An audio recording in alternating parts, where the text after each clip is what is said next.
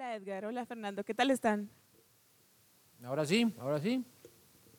Pues parece que sí, fíjate. Aunque ahora soy yo el que, el que se escucha hasta el- tan lejos. ¿Te falta licor o no? Me hace falta más licor.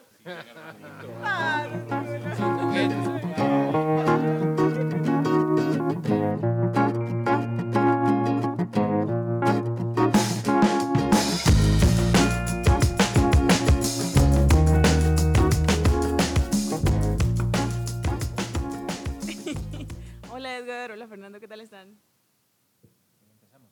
Ahora sí, ya es, ya es en serio. Esto ya es oficial. la octava. Este, este es el principio del récord que es histórico del podcast que va a mover masas y va a conquistar corazones.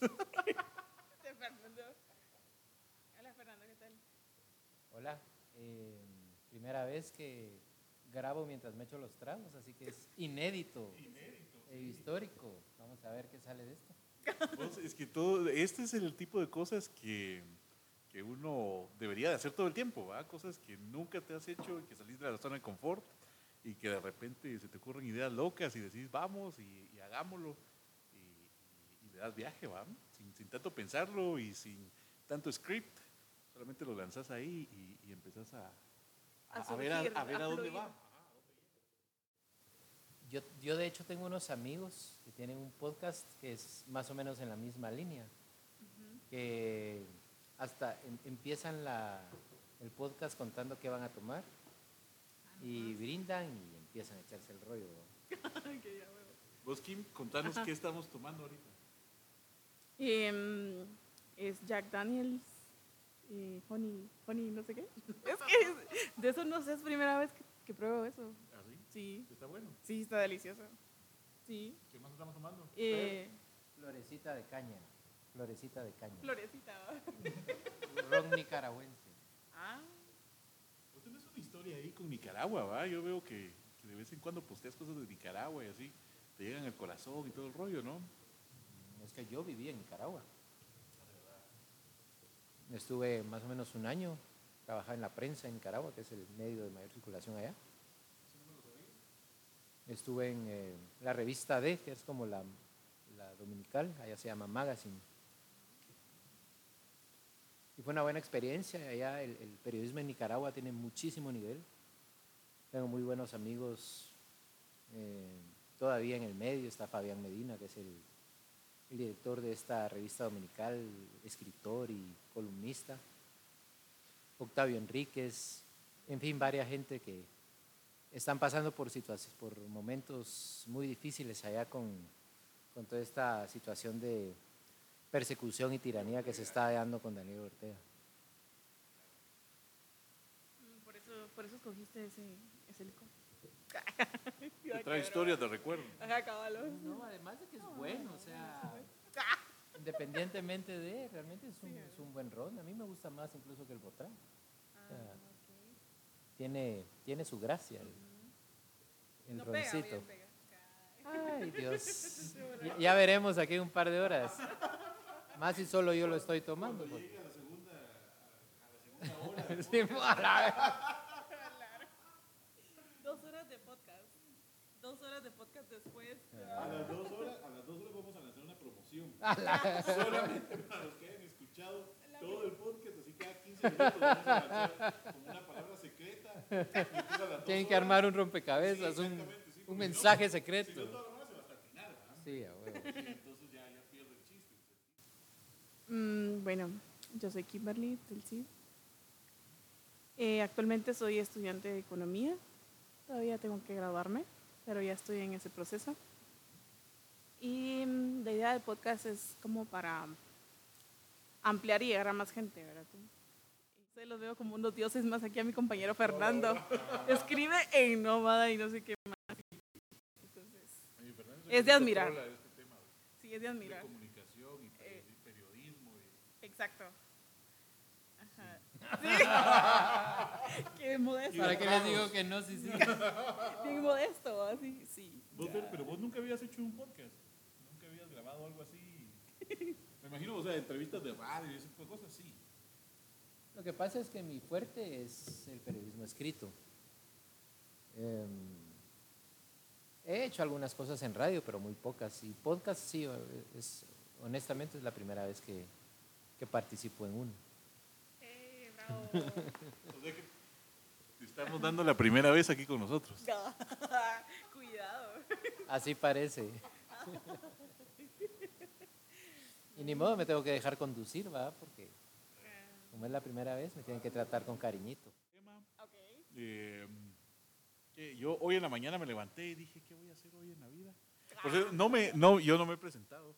Es cierto. Ajá, soy Edgar González y soy un loco. La verdad es que soy un loco. O sea, no- nunca tengo planes completos y de repente termino yo en las pataventuras más locas de mi vida. Eh, hoy en la mañana no me imaginé que iba a estar grabando un podcast a las, a las ¿qué horas son? 7 de la noche y echándome los tragos en un, eh, en un lugar recóndito de, de, de, de Guatemala, sí, aquí en un búnker en un lugar clandestino donde están todas las actividades eh, que no son ilegales, pero son de underground. Así, un lugar bohemio. Exactamente. No, imagínate, hace, ¿qué? hace 12 horas estaba muy tranquilo en mi casa, disfrutando de mi cama todavía, porque eran las 6 de la mañana. Ah, sí, sí. Y entonces, y entonces resulta que ahora, 12 horas después, ando aquí. Estamos estrenando tu, tu micrófono. Y mm, bueno, pues Fernando, no sé qué tema podríamos, fíjate que nuestro, nuestro objetivo aquí es como tocar el tema político de todo lo que se está dando eh, a nivel nacional, vamos. ¿Vos crees de que, de que todo esto, digamos, todo ese movimiento, tal vez no tenga mucha relación o tal vez sí, pero visto que, que en Chile todo lo que pasó y, y todo lo que se está dando, ¿crees que en algún momento va a llegar a Guatemala, que Guatemala venga y se levante de esa manera y que la gente salga a las calles y haga una oleada donde realmente se exija a las autoridades, entre comillas, que, que se haga un, que haga un cambio, o sea, que, que haya un cambio que realmente tenga un impacto en la sociedad, porque pues, estamos jodidos, ¿va? Este, Guatemala es un país complejo, bueno, su sociedad es- es una, es un cúmulo de ideas, prejuicios, creencias que nos vuelven, nos han vuelto en una sociedad súper, súper conservadora. Eh, la sociedad guatemalteca y la colombiana son las dos en América Latina que se caracterizan por tener ese nivel de moderación, de conservadurismo, eh,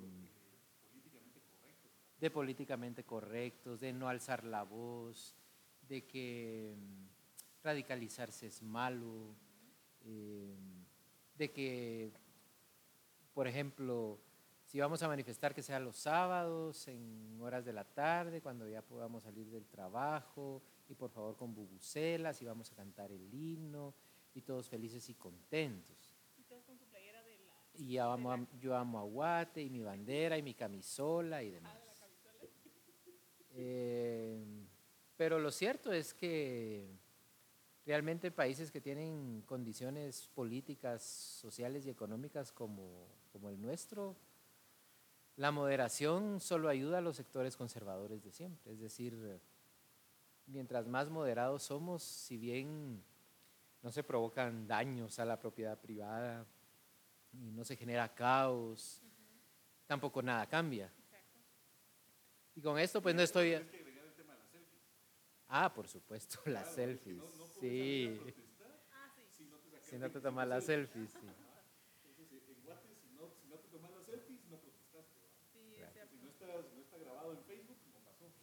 Y con esto no es, no es que esté haciendo yo un llamado a, a la anarquía y que salgamos a, a hacer destrozos a las calles, sino que simplemente realmente estas, esto- estos sectores políticos como el guatemalteco sí requiere, siento yo, de una buena sopapeada, es decir, de una buena zarandeada para que reaccione y recapacite y se dé cuenta de que no tienen el poder absoluto. La última vez que hubo una acción desafiante al status quo fue el 14 de enero del 2017, si no estoy mal, o 2016, que fue cuando la ciudadanía rodeó el Congreso y fue cuando se le, le aguaron la fiesta, le aguamos la fiesta, porque ahí estaba yo. Fuera del Congreso. Afuera del Congreso y le, y le votamos todo su evento de la izada de la bandera a Jimmy Morales. Eso fue en el 2016, si no estoy mal. Fue cuando, cuando surge el pacto de corruptos, o 2017. No, no recuerdo exactamente el año, pero, pero es cuando surge el pacto de corruptos, cuando en el Congreso querían aprobar una ley en donde le daban libertad prácticamente a, a todos los... Una ley que acaban de aprobar otra vez. Que ya volvieron, exacto. Entonces, eh, esa vez sí pudimos ver a estos políticos y estos sectores conservadores muertos del miedo. O sea, ahí los vimos realmente tambalear y ahí lo que nos faltó fue terminar de dar el golpe, dar el golpe final, porque ahí realmente teníamos una oportunidad de sentar un precedente, de obligarlos a renunciar a sus curules, que esa era la finalidad al final, eh, o el objetivo al final. Ajá. 2017. Y ahí, ahí existió la oportunidad realmente de, de liberarnos de esta clase política. Y como no se hizo, pues ahora tenemos las consecuencias. Ahora están fortalecidos, envalentonados y queriendo aprovechar los últimos días que tienen en el poder para garantizarse impunidad.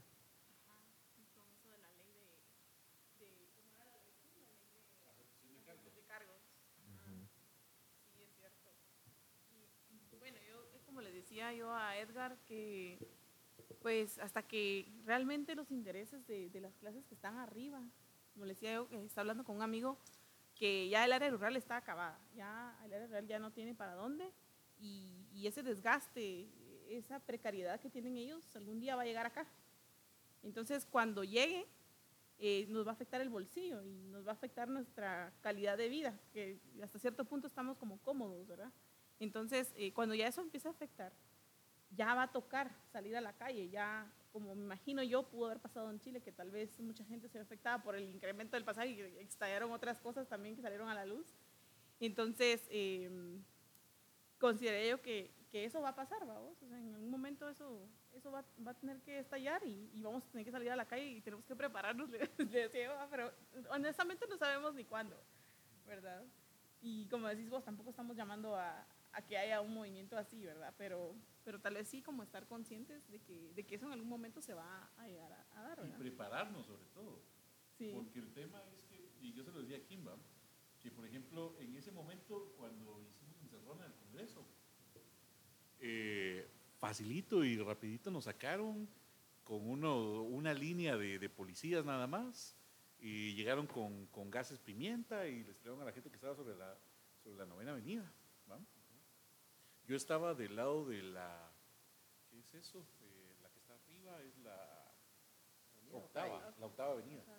Yo estaba del lado de la octava avenida, pero la gente de la novena avenida sí le dispararon gases, eh, no, le dispararon pimienta, ¿va?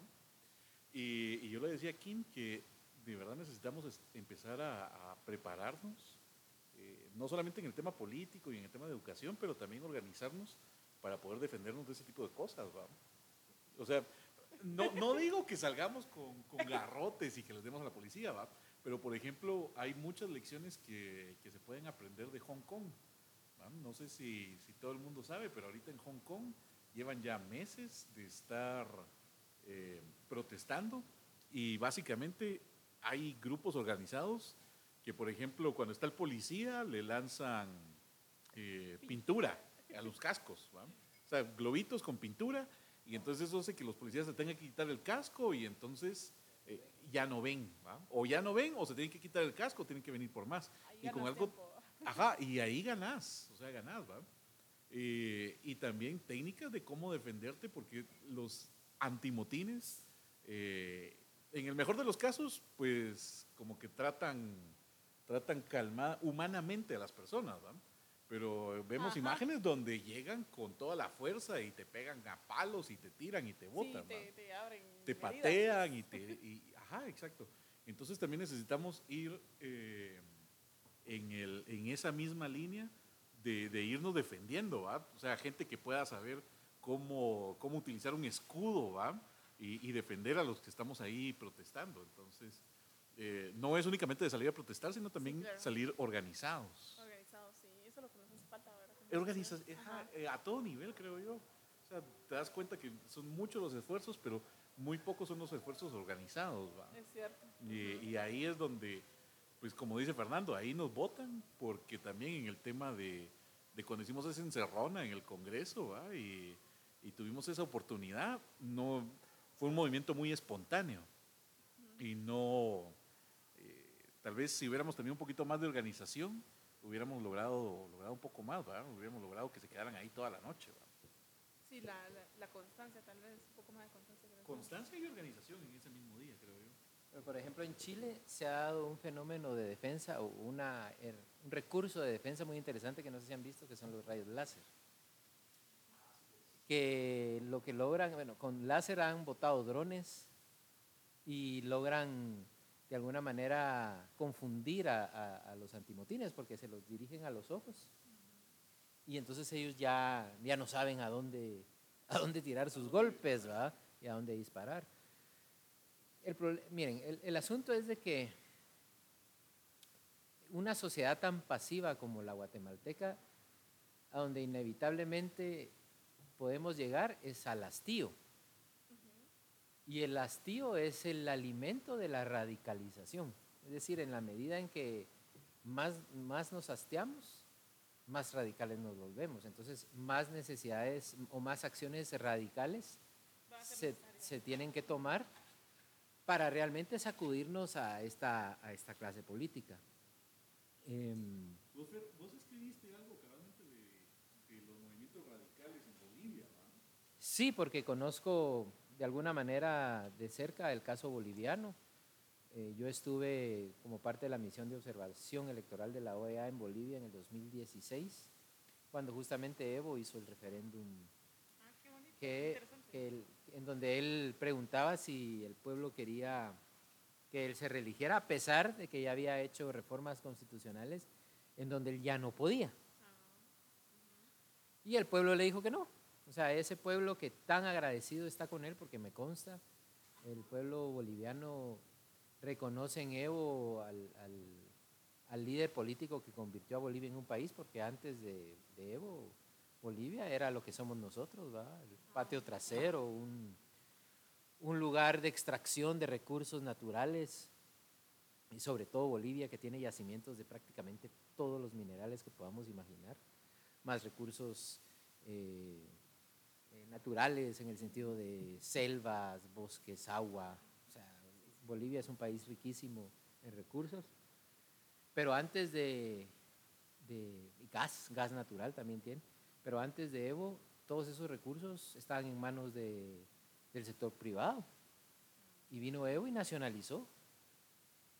Y con esa plata le llevó el desarrollo a- a- a un país que tenía incluso peores índices de desarrollo que Guatemala.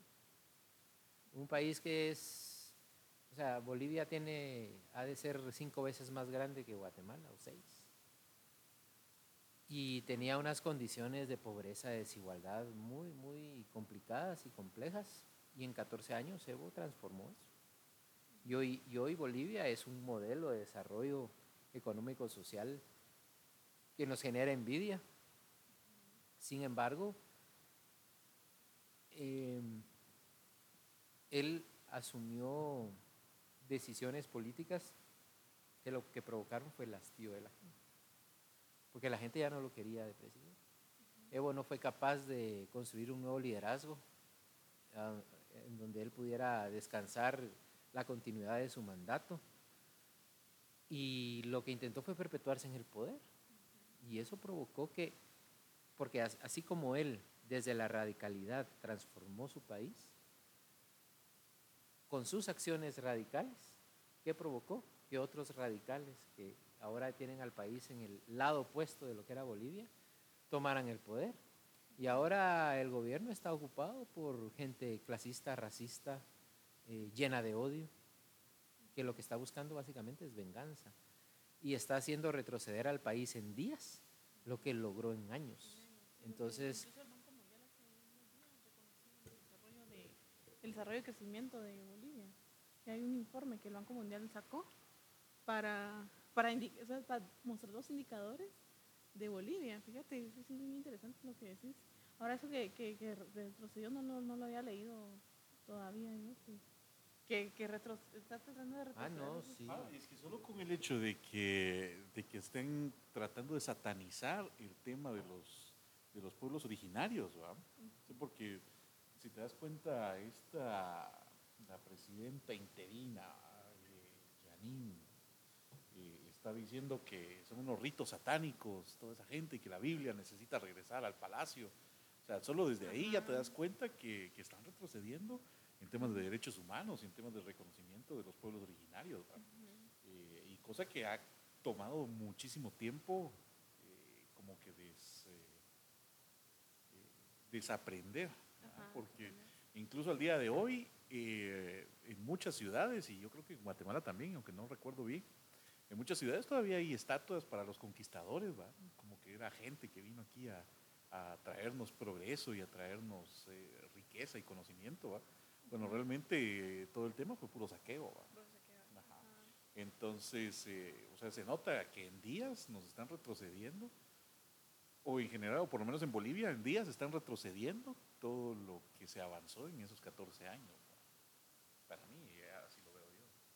Sí, en, en relación con las con la sociedad, digamos, los menos favorecidos en ese sentido, ¿verdad? Porque eh, eh, por eso es que ellos son como racistas, que hasta pintaron pintaron en las calles que fueran los indios, Exacto. y que no sé qué, Sí. Y bueno, el caso de Chile es un golpe para la- las, las doctrinas neoliberales, porque Chile históricamente se ha, se ha puesto como el modelo, ¿verdad?, de las políticas, de cómo las políticas neoliberales funcionan y llegan al, y sacan al país adelante.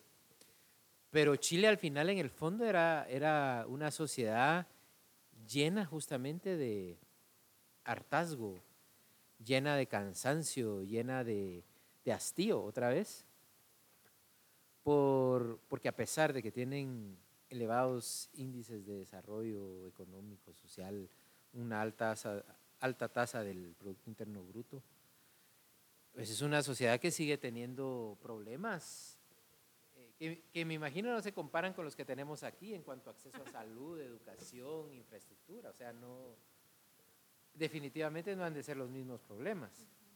Es decir, ellos comparados con nosotros, puta, sus, perdón por el francés, sus, pro- sus eso- problemas, Eso es parte de lo que queríamos hacer. Pues aquí la, la conversación va fluyendo, Va fluyendo. Como, como naturalmente debe de ser.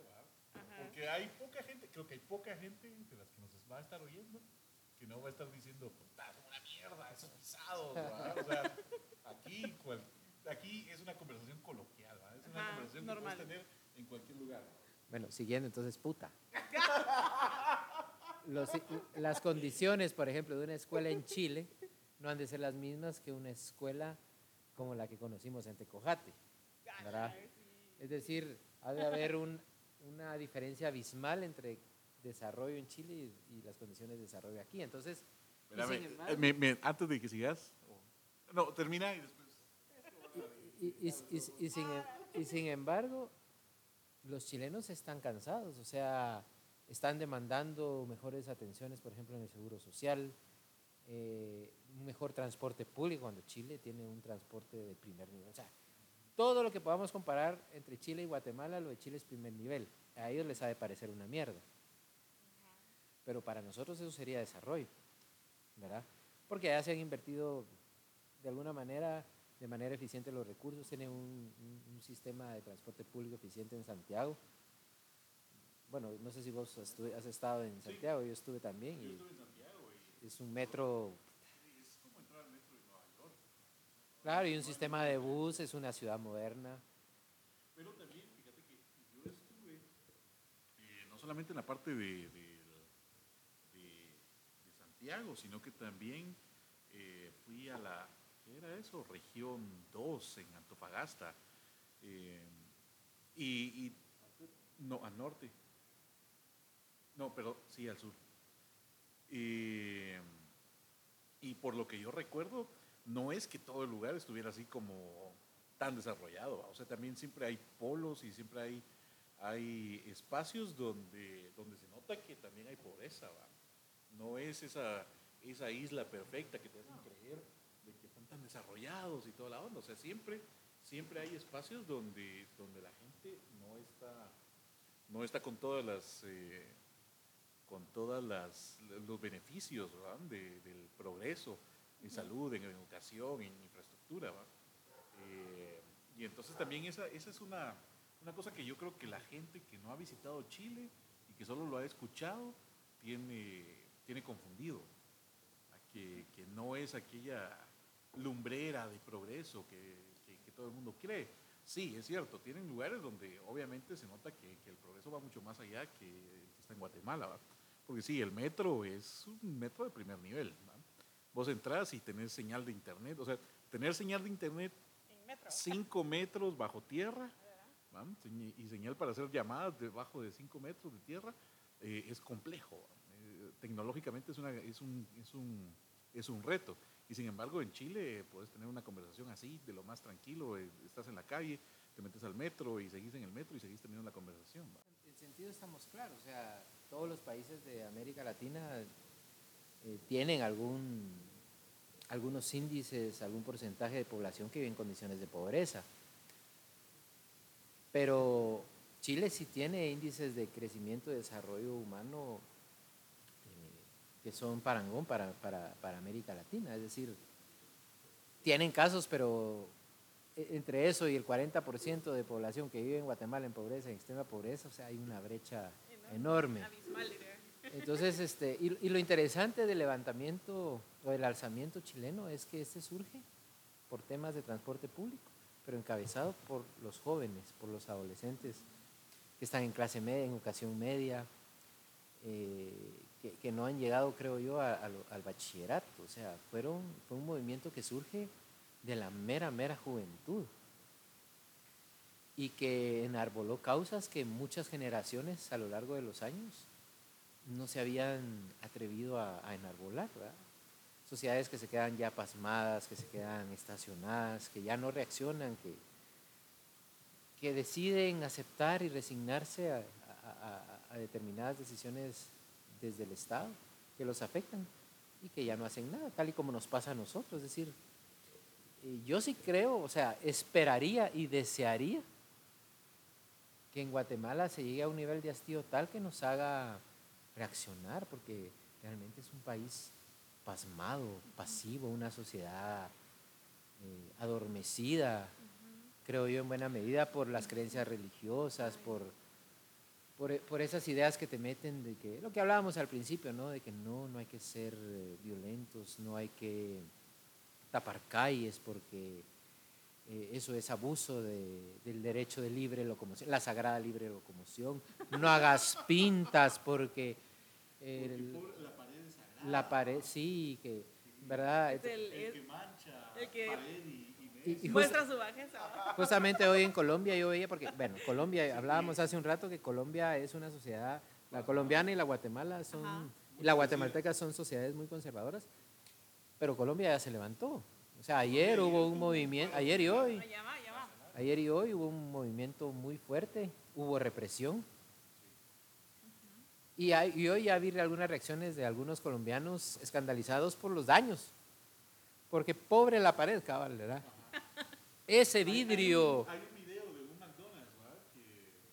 hay, un, video de un McDonald's donde alguien hizo alguna pinta y entonces se acercan un montón de colombianos y lo empiezan a limpiar. Y, ah, qué bonito, cómo limpian los colombianos. Y qué, esos son los verdaderos ciudadanos. y esos son los verdaderos ciudadanos, ¿va? Y, y, mientras todo eso está pasando, la gente eh, que está en el poder y que está en el gobierno comete unos abusos, pero increíbles.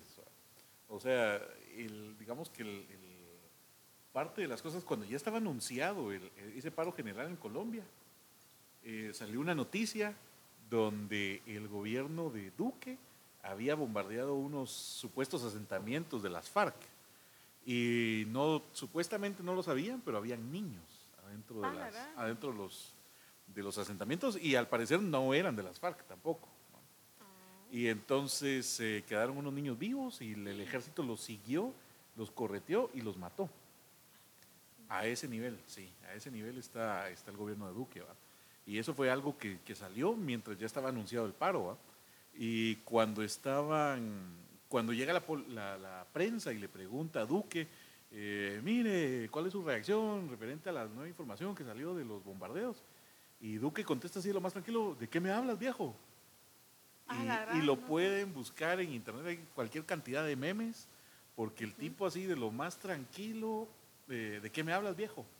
Y sigue su camino, ¿va? O sea, completamente ignorando todas las, eh, cualquier tema de derechos humanos o de, de beneficio de la población. Y entonces ese hartazgo finalmente se vio representado ayer con ese paro nacional, ¿va? El, 20 el 21 de noviembre.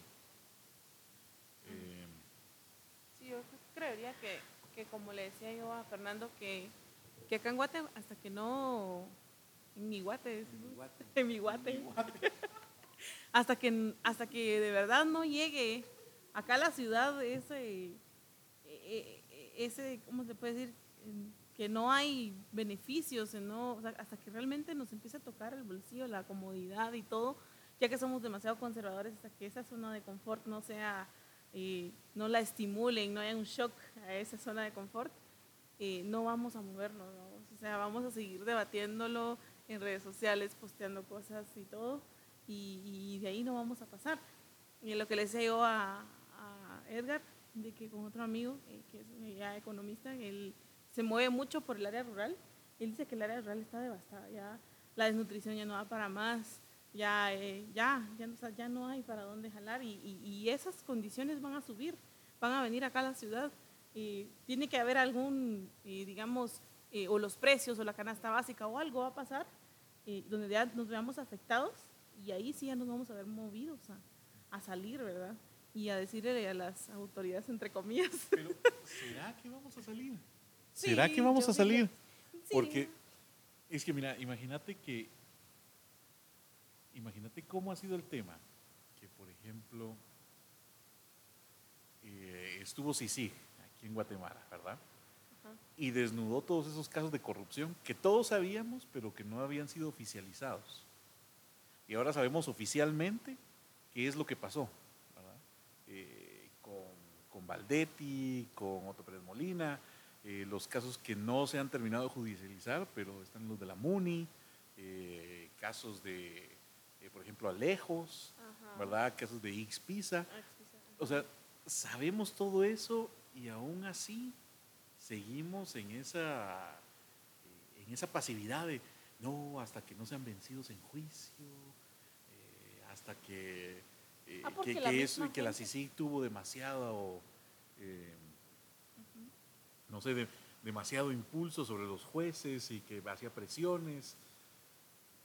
Y hay mucha gente, o sea, así como te decía hoy en la tarde, ¿verdad? Estamos discutiendo todo esto y seguramente ahorita hay gente que en un sábado sale a joder la pita Ajá. tranquilamente y se va a la antigua y se toma fotos y salen todas las discotecas en zona 16 y zona 14. Ajá, Y, o sea, está de lo más tranquilo mientras un 20% del, del presupuesto nacional se va en corrupción.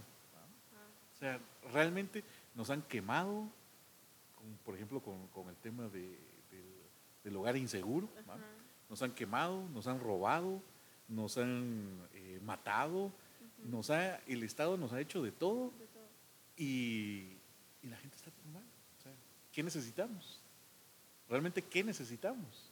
Sí, como eh, la gente que lo dice, honestamente, la gente que lo, que lo anda divulgando, así como decimos que, que sí, que Xvisa y todo eso, ya lo sabemos, pues es la misma gente que, que le dijo a Fernando que, que está en su zona, ¿verdad? Ya no, o sea, sus intereses no han sido tocados, que, que se vaya a la justicia, o sea, que se vaya al, ¿verdad?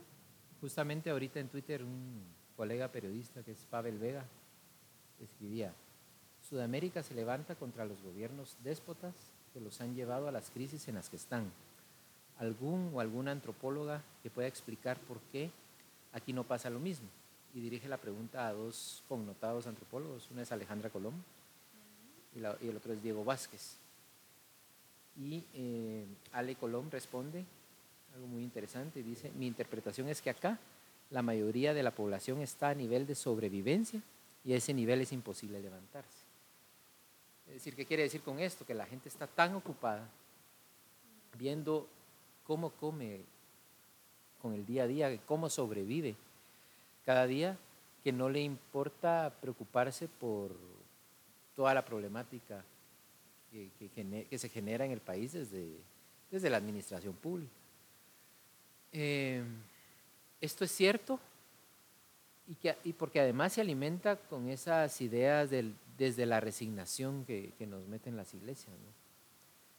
Eh, que la pobreza es la puerta a- al paraíso, que bienaventurados los pobres porque de ellos es el reino de los cielos. Es que sí, y los que sufren porque de ellos es el, eh, verán a Dios y por ahí va la onda.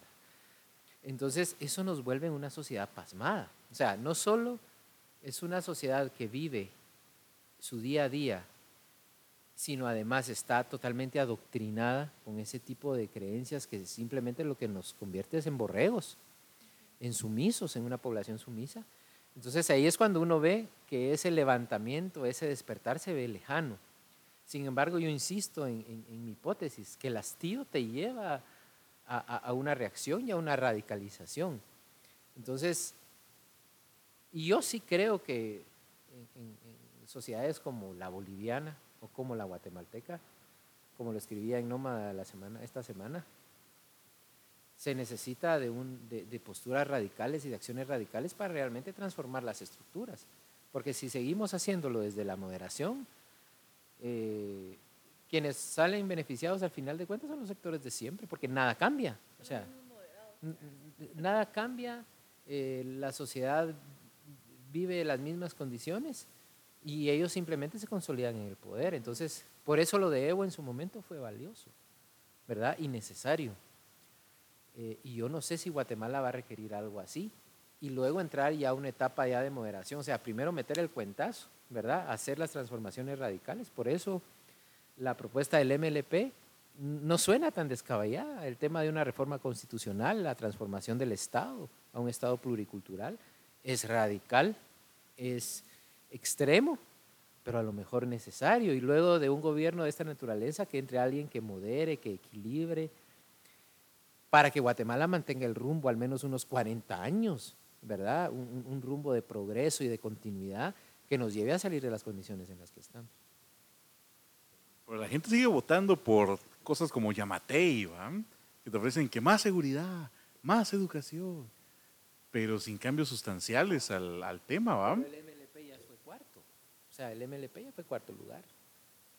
Y, y Semilla, y Semilla no, no tuvo, o sea, tuvo eh, resultados a nivel legislativo porque no tuvo candidata.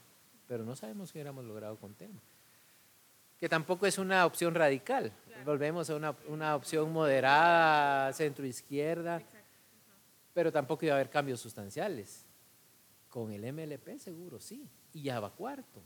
O sea, La idea por, ya está. por eso insisto, o sea, entre más nos hartemos, entre más esta, este Estado nos siga socavando el orgullo, la dignidad, más fuertes van a ser opciones como el MLP. Más sentido van a tener para la gente. están, están dejando que, Crecer. ajá, están dejando que las condiciones se den para que, que haga un movimiento así, ¿verdad? Cosa que para mí no es malo. Ajá, o sea, sí. yo estaría de acuerdo. O sea, hay algunas posturas del MLP que no comparto, sobre todo de política exterior.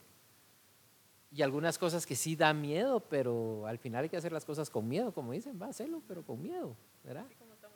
Pero hablando con, con, eh, con Kimberly hoy en la mañana, estábamos hablando eso que vos decías, el tema de, de que estamos en modo sobrevivencia. ¿va? O sea, los, los salarios son de hambre que apenas si te dan para pagar eh, la canasta básica. O sea, una persona que gana el sueldo mínimo tiene que trabajar dos personas para mantener una familia. ¿va? Y entonces estás trabajando de 8 a 5. Pero de 8 a 5 significa que te tendrás que levantar desde las 5 de la mañana para arreglarte y salir al tráfico de dos horas y media y llegar a las 7 y media, 8 y estás trabajando de 8 a 5 de la tarde. A las 5 de la tarde salís y empezás a, hacer el tráfico de regreso a tu casa. Llegas a las 7 y media, medio cenás, no compartís en familia y te vas a dormir. Y eso lo haces de lunes a viernes. De repente el sábado salís un ratito o el domingo te vas a pasos y pedales y, se acabó. O sea, ya, ya no hay tiempo de pensar en, eh, eh, en la corrupción, no hay tiempo de pensar en, en qué podemos hacer más allá, no hay tiempo de pensar en cómo puedo mejorar mi calidad de vida, sino que estás en puro modo sobrevivencia, ¿va? Eso de, que, tú, que tú decís que se levanta temprano y, tiene que ir al trabajo dos horas en esas ciudades dormitorio que muchos madrugan y todo.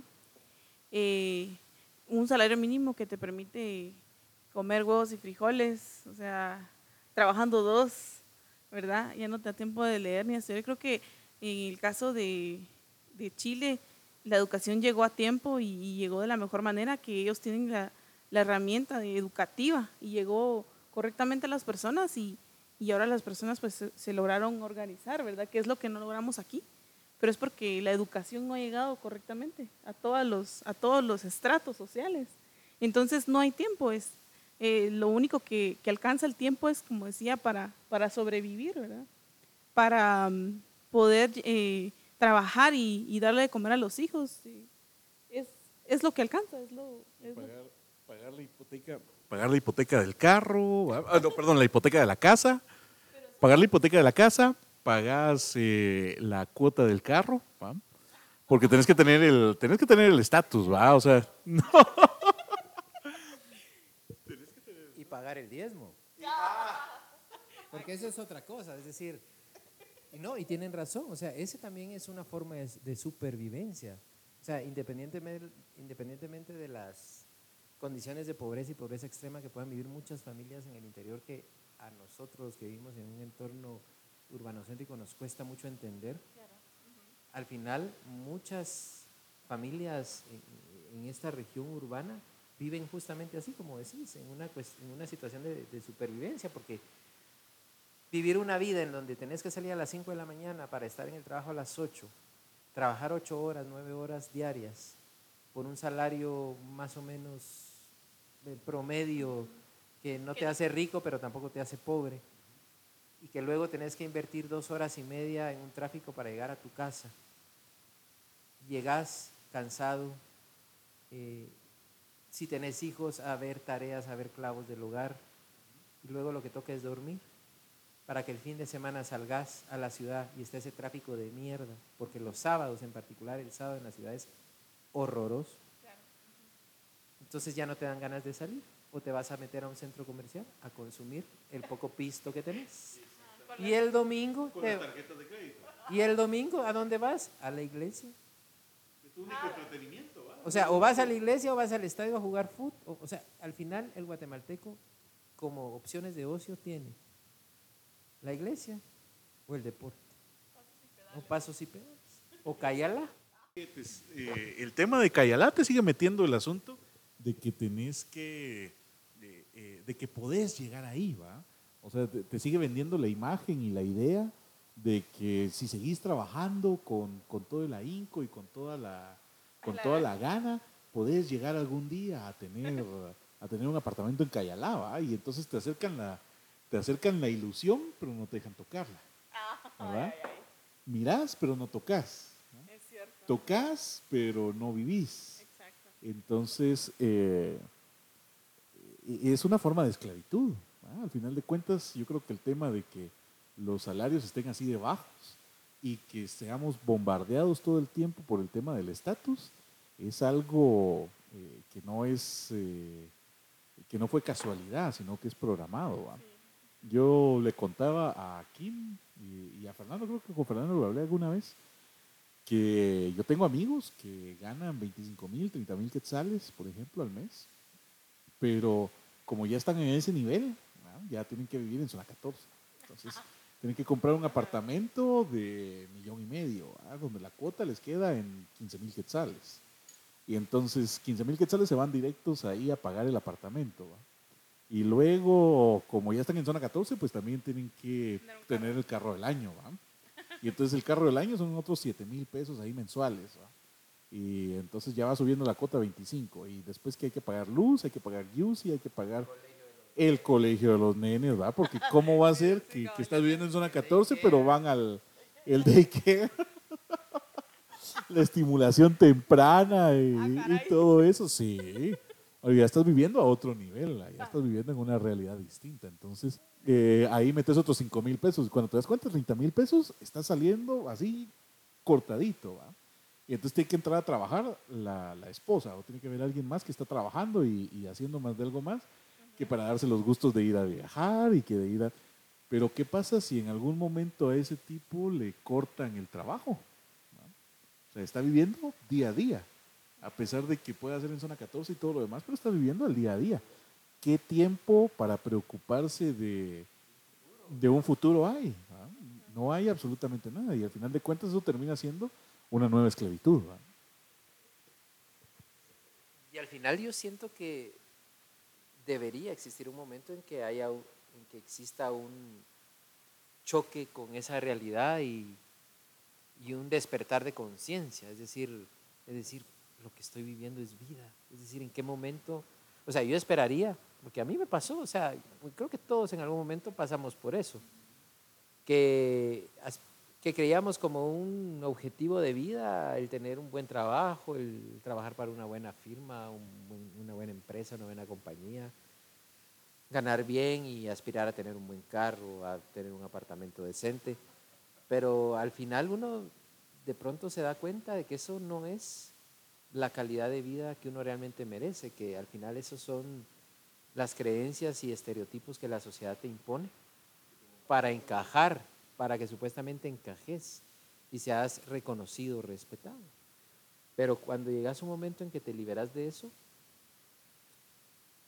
realmente le das la espalda a todo ese tipo, porque al final son nimiedades, o sea, son, o sea, uno no necesita un apartamento en ningún lugar para estar feliz, o sea, realmente hay cosas que la felicidad no está en lo que tenés, la felicidad está en lo que construís adentro, ¿verdad? Entonces, eh, pero ¿qué tanto nos, estamos dejando influenciar por, por, por, esas creencias, por esos constructores de, de, de, estereotipos, ¿verdad? Que es la sociedad, que es, son los medios, es la publicidad, la misma iglesia. O sea, hay muchas cosas que este país, que esta sociedad necesita romper para realmente alcanzar un nivel de, desarrollo que nos beneficie a todos. O sea, es increíble que a estas alturas los sectores conservadores, eh, los sectores hegemónicos sigan pensando en que Guatemala debe mantenerse tal y como ha estado por los últimos, ¿qué? 100, 200 años. y no se den cuenta de que entre más capacidad tenga un pobre de tener plata y de tener eh, crecimiento, ellos van a crecer más, porque entre más poder adquisitivo hay entre los pobres, más ellos se van a hacer ricos. O sea, ahí sí ganamos todos. Pero, pero es, está pasando lo contrario. O sea, este país los pobres cada vez son más pobres y los ricos más ricos. Como le decía yo a, a Edgar, es de que, que nos falta empatía. Bueno, más que todo a la, a la gente que está arriba, que le falta empatía. Eh, de nada sirve tanto indicador que sacan los organismos internacionales diciendo que hay tanto, tanto de desnutrición, tanto de pobreza, y, y de ahí no pasamos, ¿verdad? No sé. Perdón, yo me estaba sirviendo un trago. A ver. Me estaba sirviendo un trago, entonces por eso no puse atención. me dejaron hablando sola, pero bueno, eso así es. Vamos a comercial y regresamos.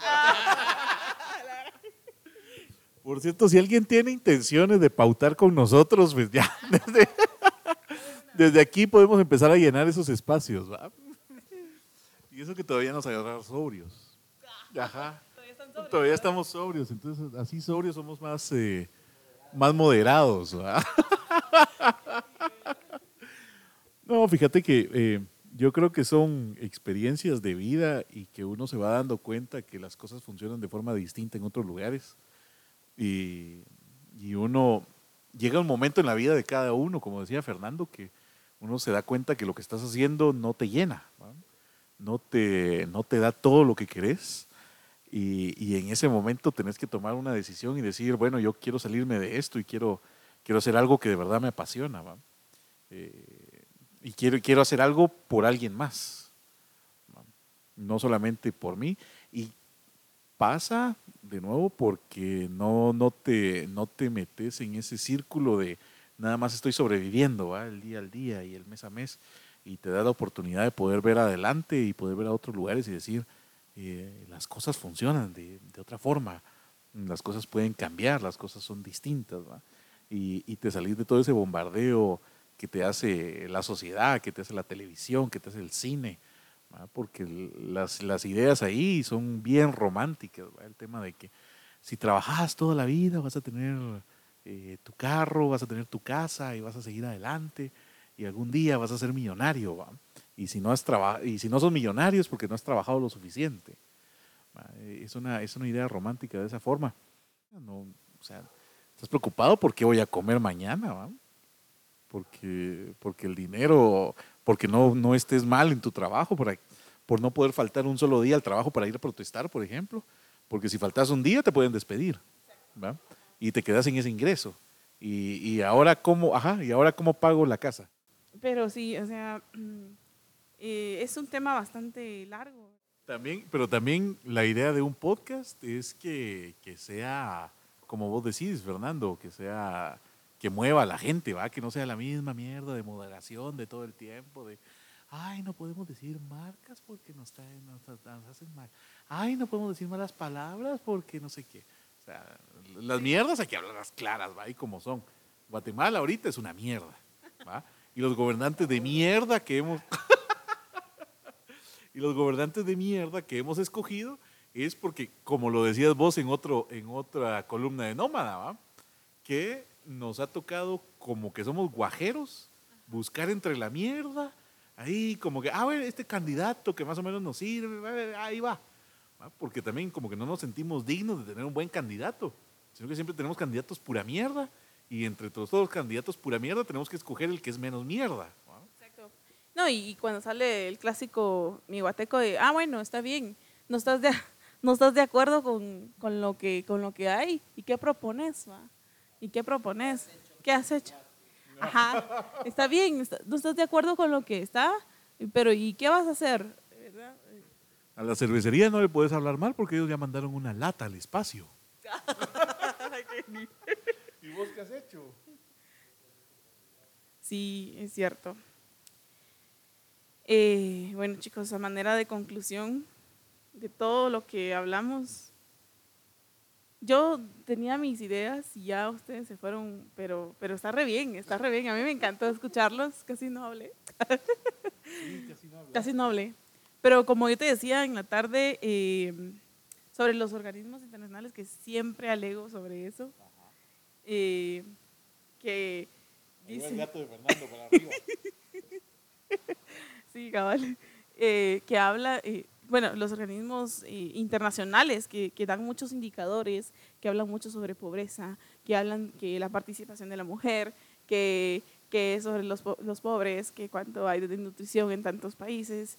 Eh, todo eso pues ya existe, ya lo sabemos y, no se ve ningún, ningún ejercicio que, que, vaya a cambiar esos indicadores, ¿verdad?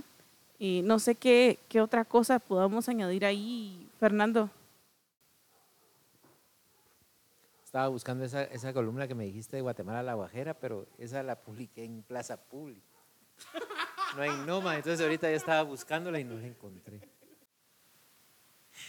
O sea, a manera de conclusión, Guatemala sí va a necesitar de, hartarse, de llegar a un momento de hastío para radicalizarse e impulsar todas esas transformaciones que de fondo necesita el país, porque de verdad desde la desde la moderación, poco vamos a lograr, vamos a seguir, van a pasar 20 años, cuatro o cinco generaciones más y Guatemala va a seguir en las mismas Ya Haití tiene indicadores mejores que nosotros, cuando eso se veía lejísimos.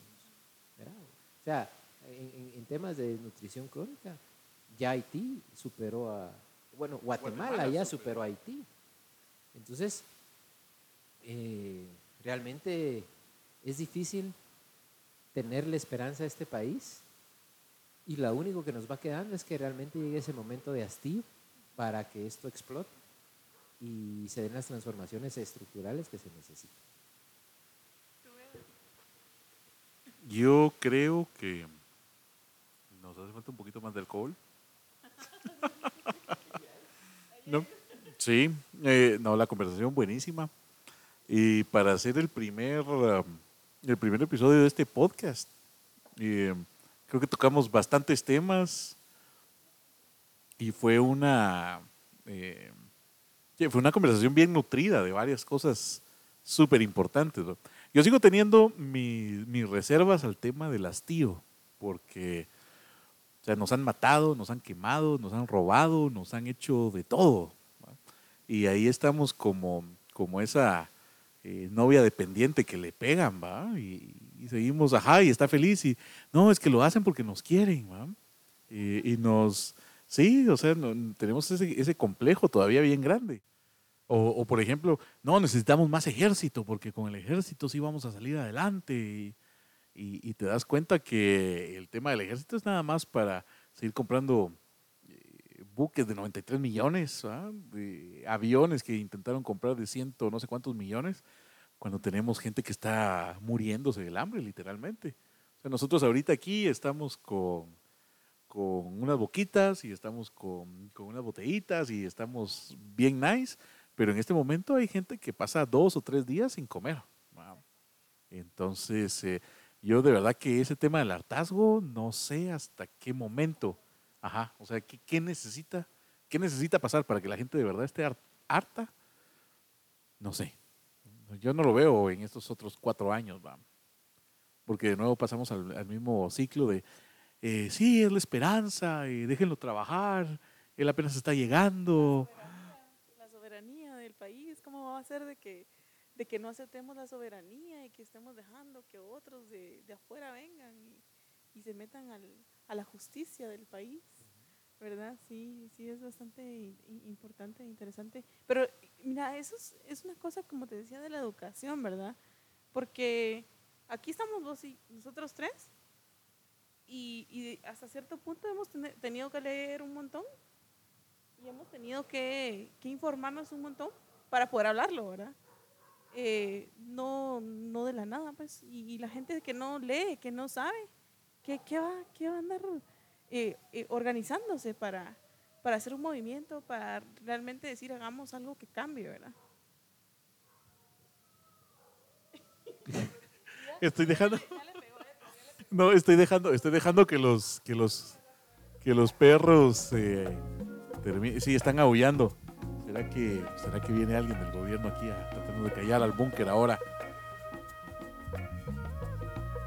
Hay que terminar algo así como, como esa grabación de Buzz Aldrin en, la luna.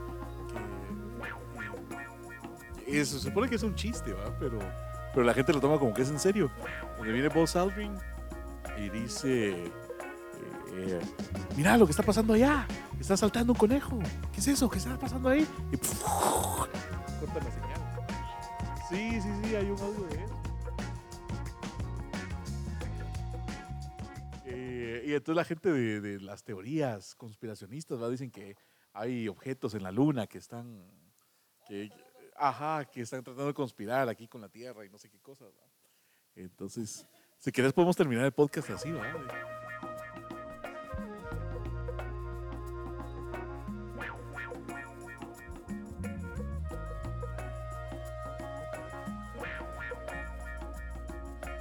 no, ahí vienen, ahí viene la policía, corran, salgan. ¡Ah!